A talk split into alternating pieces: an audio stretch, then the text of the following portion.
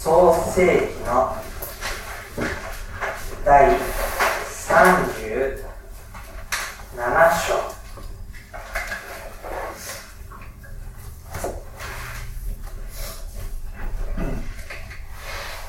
一節から読み進めていきますヤコブは父が滞在していた地ヤカナの地に住んでいたこれはヤコブの歴史であるヤコブの歩みをこれまで見てきました父イサクのもとに生まれエソとヤコブ2人子の兄弟でしたけれどもその兄の祝福を騙し取っていったその人物がヤコブでしたヤコブが追われた地から兄のもとに戻ってきて和解をしたところまで見ましたけれどもその後ですねヤコブは父が滞在していたところに元通りのところに滞在をするようになっていきました。その中での出来事。ヤコブが課長として治めているその家の中での出来事がここから創世記の終わりまで書かれていきます。具体的にはヤコブの後を歩む息子ヨセフの歩みになっていきます。ヨセフは17歳の時彼の兄たちと羊の群れを飼っていた。彼はまだ手伝いで父の妻ビルハの子らやジルパの子らと一緒にいた。ヨセフは彼らの悪い噂を父に告げた。イスラエルは彼の息子のたちの誰よりもヨセフを愛していた。それはヨセフが彼の年寄り子であったからである。それでヨセフに袖付きの長服を作ってやっていた。彼の兄たちは父が兄弟たちの誰よりも彼を愛しているのを見て彼を憎み彼と穏やかに話すことができなかった。ヤコブには12人の息子たちが与えられるようになりました、妻に迎えたのはラバンの家のところの姉のレア。そして妹のラケル。その女奴隷たち。その間に生まれた子たちを含め12人の息子たちです。下から2番目がヨセフでした。このヨセフはラケルとの間に生まれた。ずっと待ち焦がれてきた。中でやっとの思いでラスケルとの間に与えられた子供でした。そのこともあってヤコブは息子たちの誰よりもヨセフを愛していたというふうに言われています。で、えー、アブラハ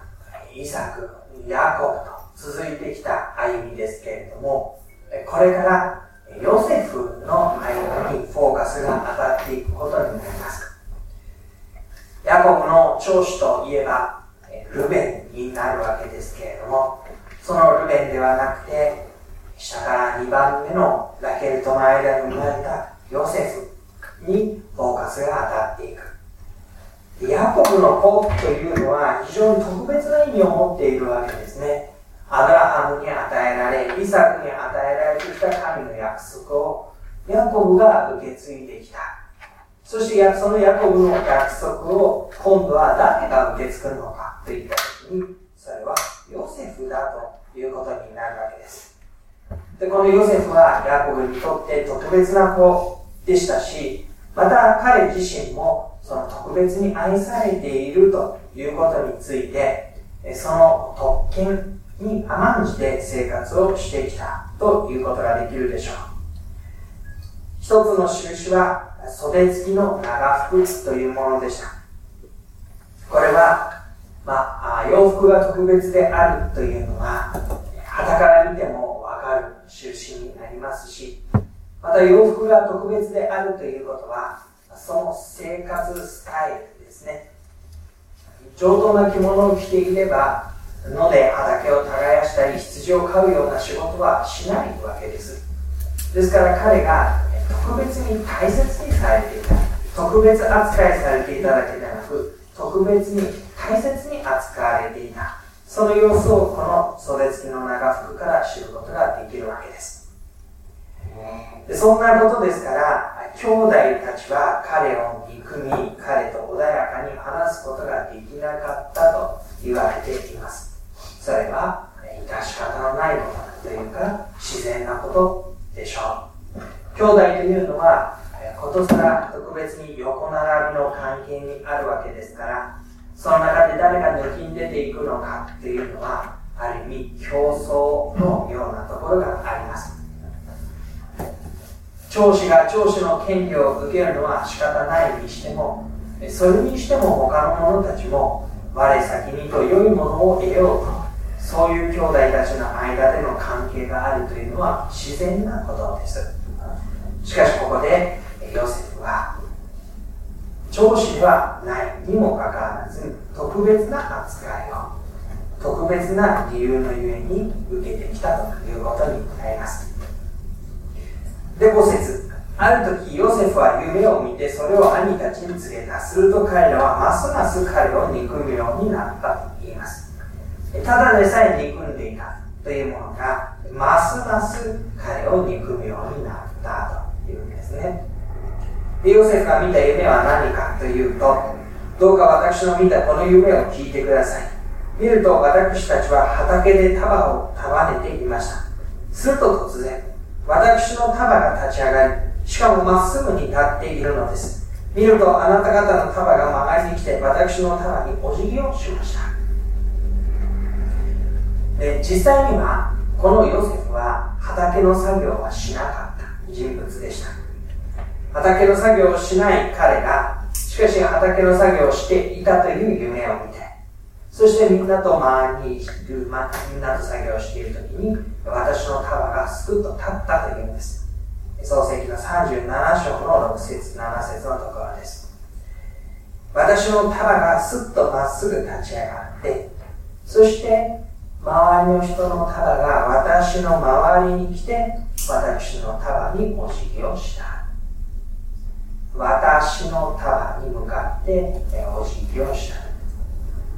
ますますそのことを聞いて兄たちは彼を憎むようになります。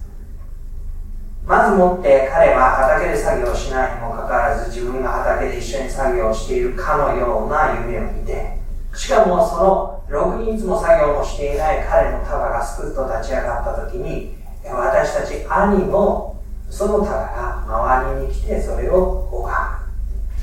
そんなことを一体どの口が言うことができるだろうか。兄たちはこういうふうに言いました。8節です。お前は私たちを治める王になろうとするのか私たちを支配しようとでも言うのかこうして彼らは夢のことや言葉のことで彼をますます憎むようになった。今まで彼は父に特別に愛されているということでした。でまだそれだけなら、まあ、許せるとは言いませんけれども、憎らしさは1倍ぐらいで済んだかもしれませんが、ここで彼は、周りの兄たちが使えるようになる、拝むようになる、自分が上に立つということを明言していくわけです。すると周りの人たちは、父親は特別な愛情を受けているだけならまだしも、そのことを思って私たちを従えようとするのか。ここで自分との関わりということがいよいよ明確になってくるわけですね。父親の愛を受けているということが、では私たちに勝って私たちを従えていくことになるのか。そのことの夢のゆえに、えー、兄たちは、えー、さらにますますこのヤコブ、ヨセフを憎むようになっていきました。8節の最後にも、ますますという言葉が繰り返されています。それだけで、まあ、終わればいいんですけれども、ますますという言葉の後に、さらにその輪をかけるような夢を彼は見て、そしてそれを兄たちに告げるわけなんです。9節ヨセフはまた他の夢を見てそれを兄たちに話した。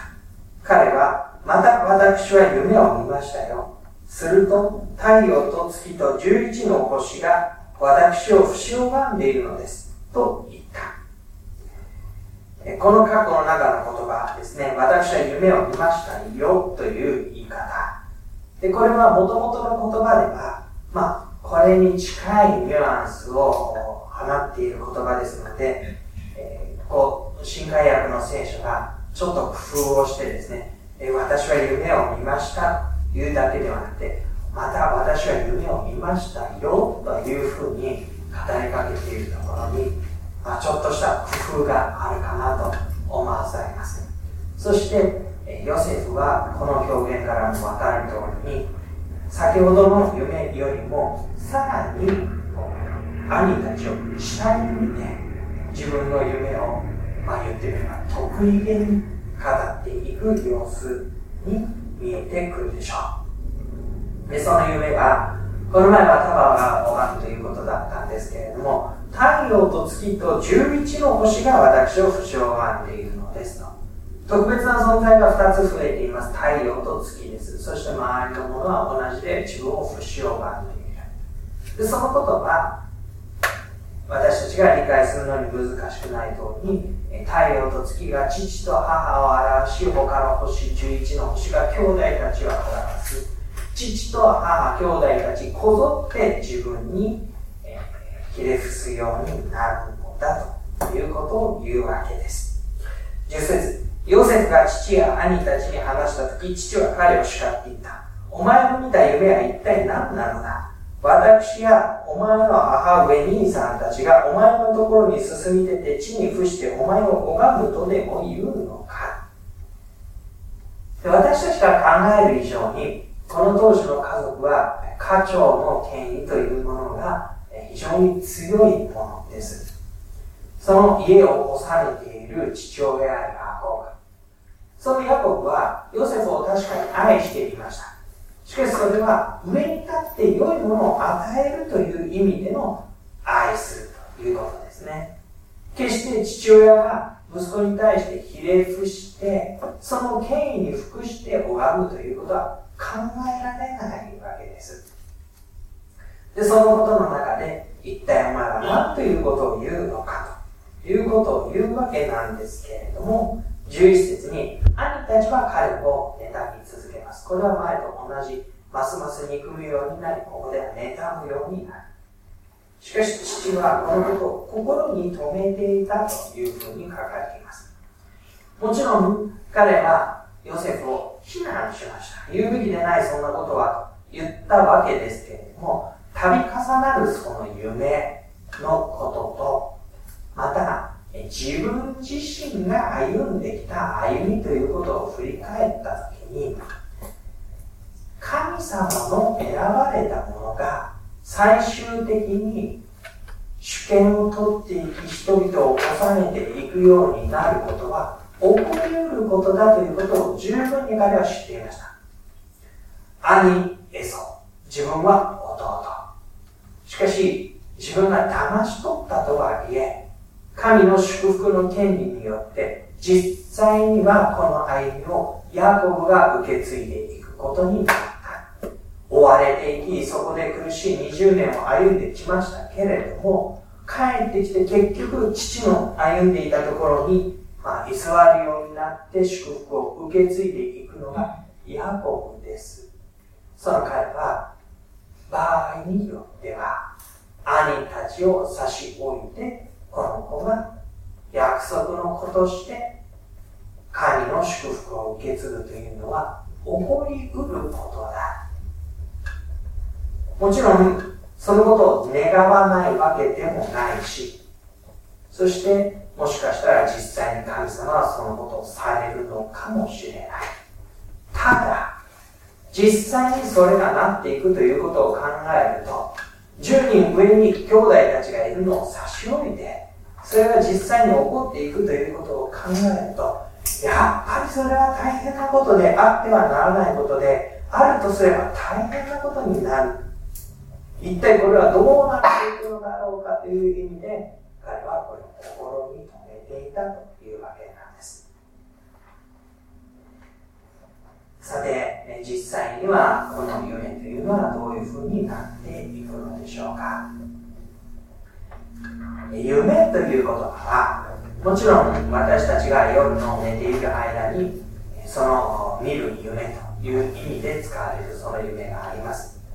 同時に夢見るというですね、志を抱いてそのことを願うという意味での私たち将来の夢とかそういうふうに言うことがありますねでヨセフの夢は確かに夢でした夜寝ている間に見た幻という意味でもと同時にヨセフが自分の将来について思い描く夢ともなっていったことでしょう。このことを無邪気に話す限りはこの人々を従えて自分が上に立っていくのだということが自分の将来像として思い描かれていったことだろうと思います。そういう意味で彼は夜寝ている間に見た幻でありそして将来に思い描いていく自分の姿。と同時にこの夢は神の約束ということを表すものです。神の約束。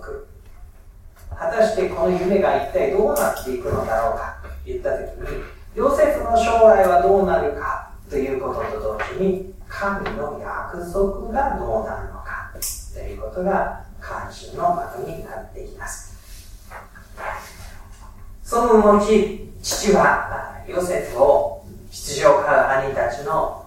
様子を見てきてくれるようにと使いに出していきます。シェケムの地に羊を飼っていた兄たち。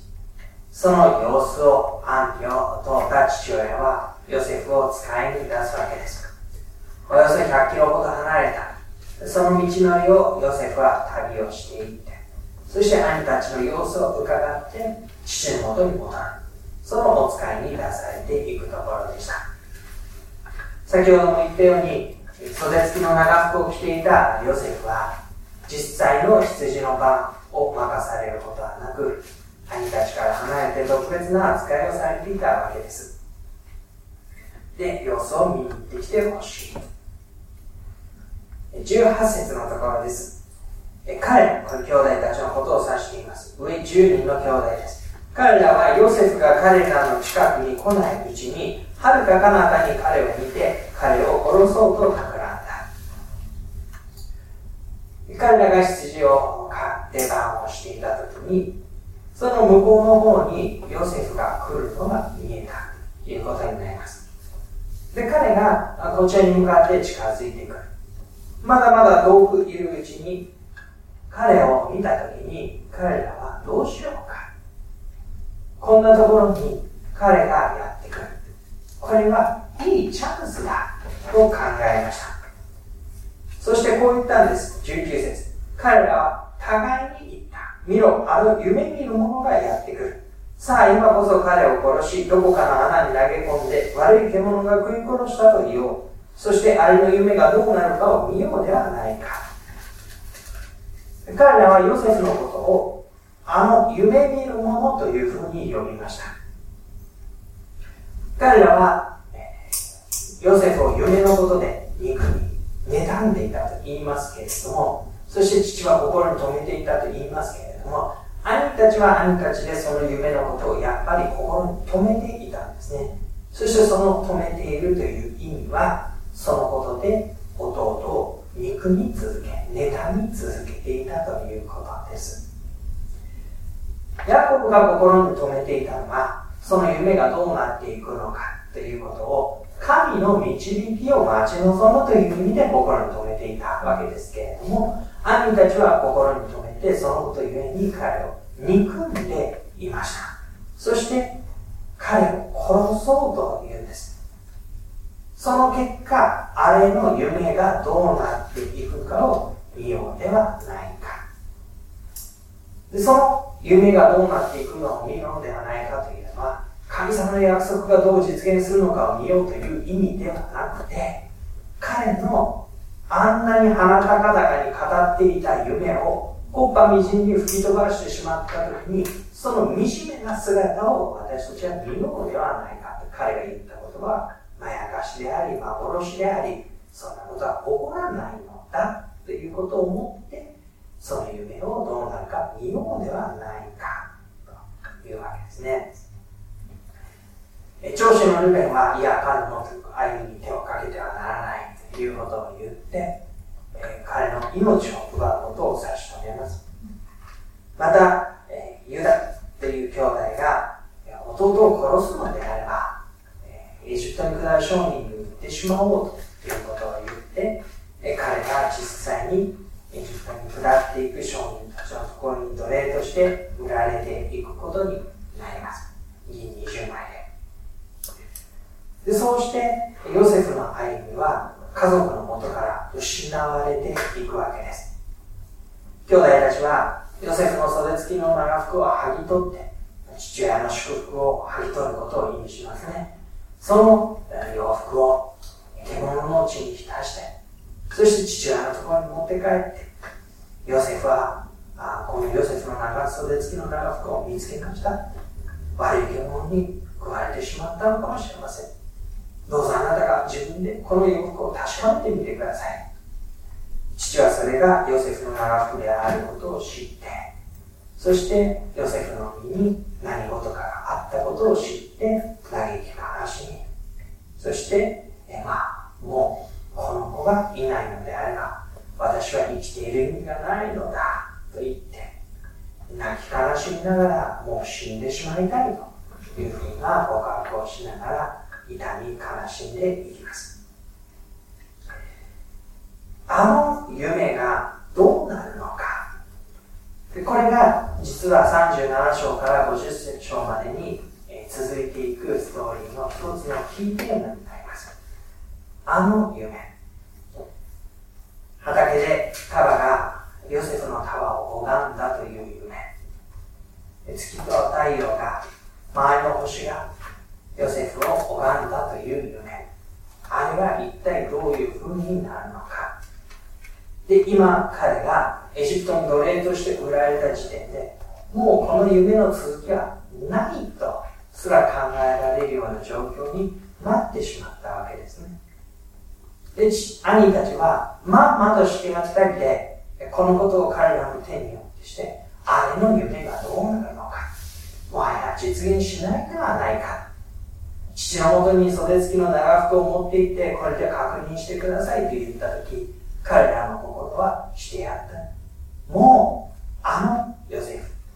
その子にかける父の思いは、ここで終わりなんだ。あの夢は、まさに幻のごとく消えたのだ。しかし、それがそのまま終わったのでないことを、この後の展開が私たちに教えてくれる。少し神の約束の実現ということについてまとめてみていきましょう。神の約束が実現するということ。この約束は、もちろん、ヨセフに与えられている約束がどういうふうに実現していくかということでもあります。しかし、それは同時に、アブラハムに与えられ、イサフに与えられ、ヤコブに与えられ、ヨセフが引き継いでいく神の約束がどのように実現していくのかという、そういう話でもあります。神の約束の実現というふうに一口で言い、アブラハムに対する大きな大きな約束がどう実現していくかということを考えたときに、それはアブラハムに対してもイサクに対してもヤコブに対してもそれぞれ違う形で実現していったということを私たちは見ることができます。アブラハムに対しては、アブラハムとサラの間に、高齢でありながら、もはや子供は与えられない。元からそうでしたからね。その体に約束が与えられて、そんなことが起こるわけがないと笑った彼らに、それでも一人っ子の遺作が与えられていった。神が、神の前にその遺作を捧げていった時に、その子の命を取ってはならない。神はそこに羊を備えて、代わりのものを備えて、そのイスラクの命を通して、後の世代への祝福がつながっていったわけです。イサクに対してはどうだったか。イサクの妻リベカもまた、子供が与えられなかった。しかし、イサクが願った時に、子供が与えられていった。そしてその子たちは双子だった。この双子が同互いに愛争って、こんなことでは一体どうなってしまうのだろうかという歩み。家族が引き裂かれていくような歩みの中で、ヤコブの歩みが保たれていきました。そしてヤコブは逃れていった地で、ラバのもとで使えながら、ラケル、レア、その二人の妻と女奴隷たちの間に、非常に思いがけない形で息子たちが増え広がり、十二の部族の元へとなっていく。そういう歩みの中で、今、ヨセフなわけですね。調子のルベンではなくて、ヨセフに対して。でそれぞれの歩みの中で違う形で、神の約束が与えられてきた。それぞれの困難がありました。それぞれの罪深い現実がありました。その中にあって神様の導きが、絶えず神様の導きとして実現をしてきた。そして今も、あの夢はどうなったのか、もう終わっただろうと言われるような兄弟たちの憎みねたしに、その憎しみの中で、ヨセフの歩み、その歩みが断たれたかのように見えた。一族から切り離されて、アブラハム、イーサク、ヤコブと繋がってきたその約束の元へから断ち切られて、エジプトに一人で打たれていって、だからそこには、もう地理的にも、生活環境的にも、彼らの家族という関係からも切り離されて、全く離れ小島のところにですね、祝福の及ばないから、その遠く離れたところに、え、移された。まあ、実際には死んではいませんけれどもね、彼らの感覚から言えば、生きて死んだも当然。もはや会うこともないし、消息を尋ねることもないし、